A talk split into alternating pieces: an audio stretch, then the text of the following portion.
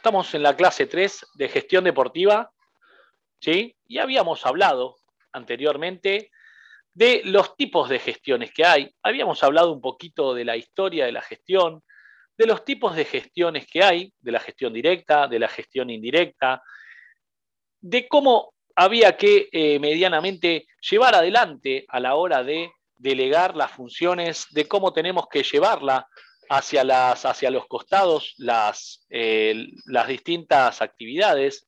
Y también vamos a hablar hoy de los un cuadrante que hemos hecho, ¿sí?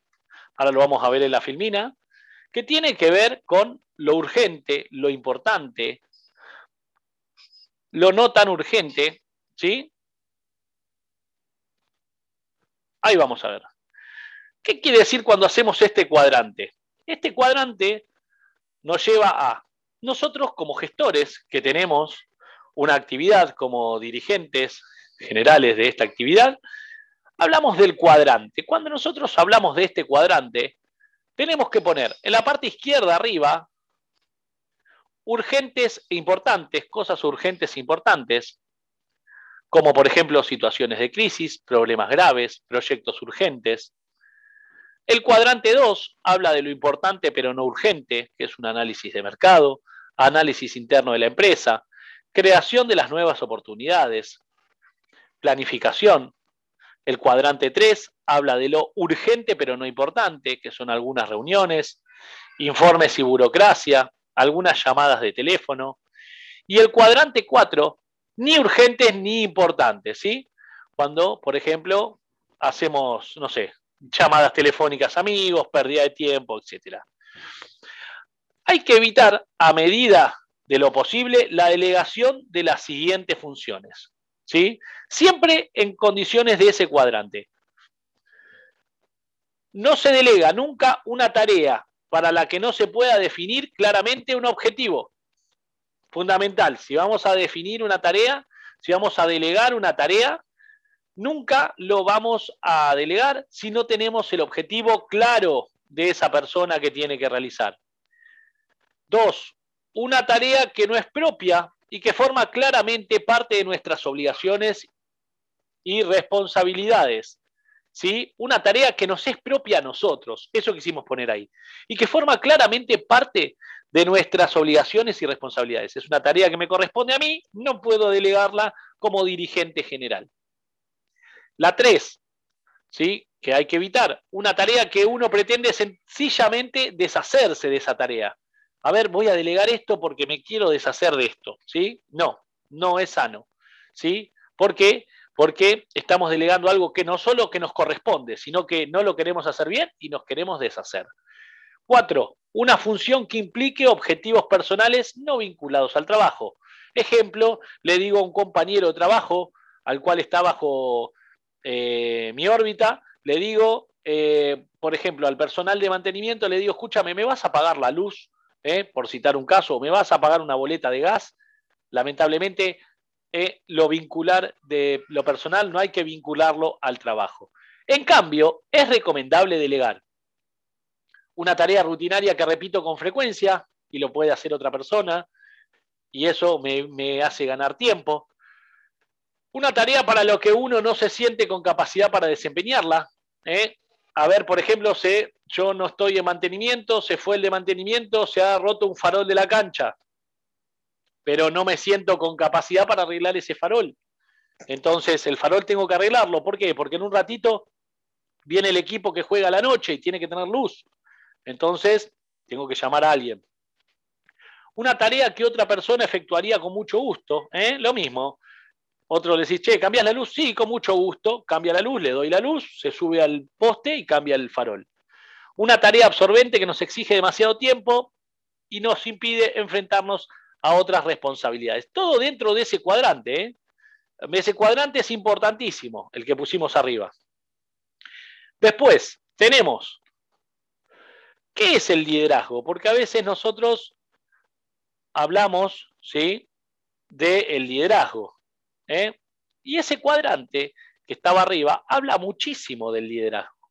Ese cuadrante que habla de las cosas urgentes, de las urgentes importantes, de las importantes pero no urgentes, de las no importantes ni urgentes. Habla muchísimo de cómo somos nosotros como líderes. Dependiendo de ese cuadro, de cómo dividamos ese cuadro a la hora de llevar las, las planificaciones diarias, vamos a hacer cómo nos va a hacer eh, el liderazgo nuestro. El liderazgo, por lo general, significa guiar, eh, a un grupo hacia un objetivo común. Esto es crear una visión en principio y persuadir para lograr alcanzarla.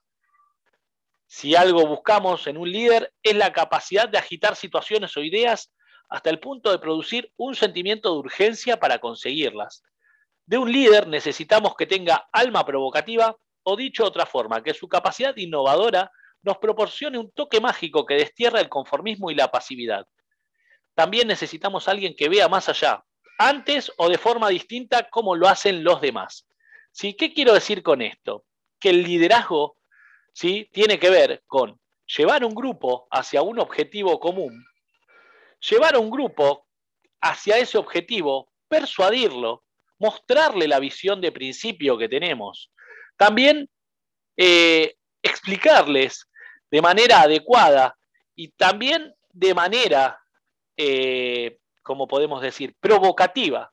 ¿Para qué? Para que ese grupo se sienta con la urgencia, que, le, que tenga eh, urgencias de la necesidad de llevar adelante esa tarea, debido a nuestra capacidad de persuadir a ese grupo, ¿sí?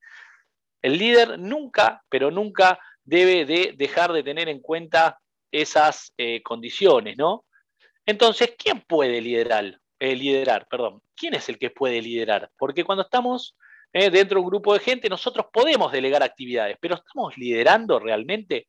¿Estamos haciendo lo correcto? Únicamente un hombre cuyos pensamientos, palabras y obras estén en armonía. Ese es el que puede liderar. Pensamiento, palabra y obra.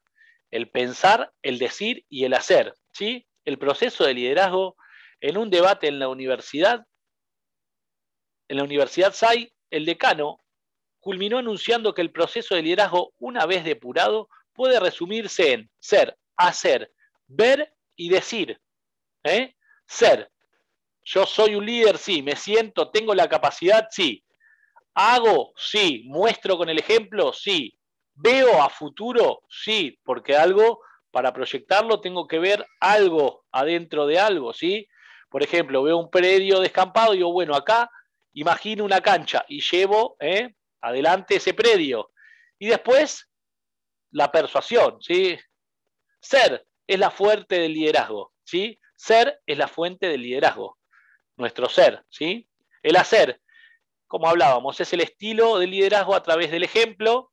Ver y decir son las funciones e, eh, e instrumentos y técnicas del liderazgo. Veo, digo, tengo una, como quien dice, una, visión, ¿eh?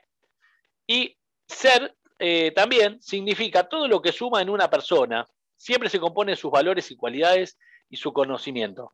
En otras palabras, su ser total, el 90% del ser de un líder es el carácter. No olvidemos de eso, ¿sí?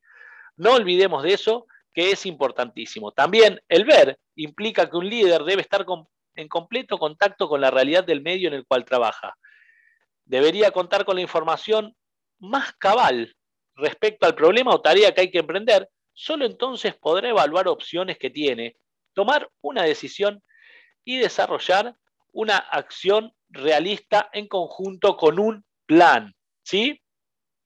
Por eso es que siempre hablamos de que la planificación es parte de la obra, la planificación es parte de lo que nosotros dentro de nuestra idea viene cómo lo puedo llevar a cabo, porque yo puedo tener buenas ideas, yo puedo tener medianamente buenas eh, eh, ideas sobre cómo poder llevar adelante una, eh, actividad o un, se puede decir, un proyecto, un plan, pero realmente estoy capacitado, tengo el, el ser, el hacer, el ver y el decir completo ¿Puedo yo decirle cosas a alguien? ¿Puedo persuadir? Esas preguntas nos las tenemos que hacer a la hora de emprender un proyecto. ¿sí? ¿Soy el líder indicado para este proyecto? ¿Soy la persona indicada? Porque puede a veces que la persona no sea la indicada a la hora de eh, llevar adelante una, una actividad y no es el guía indicado y ese grupo no lo puede seguir por más buenas ideas que tenga.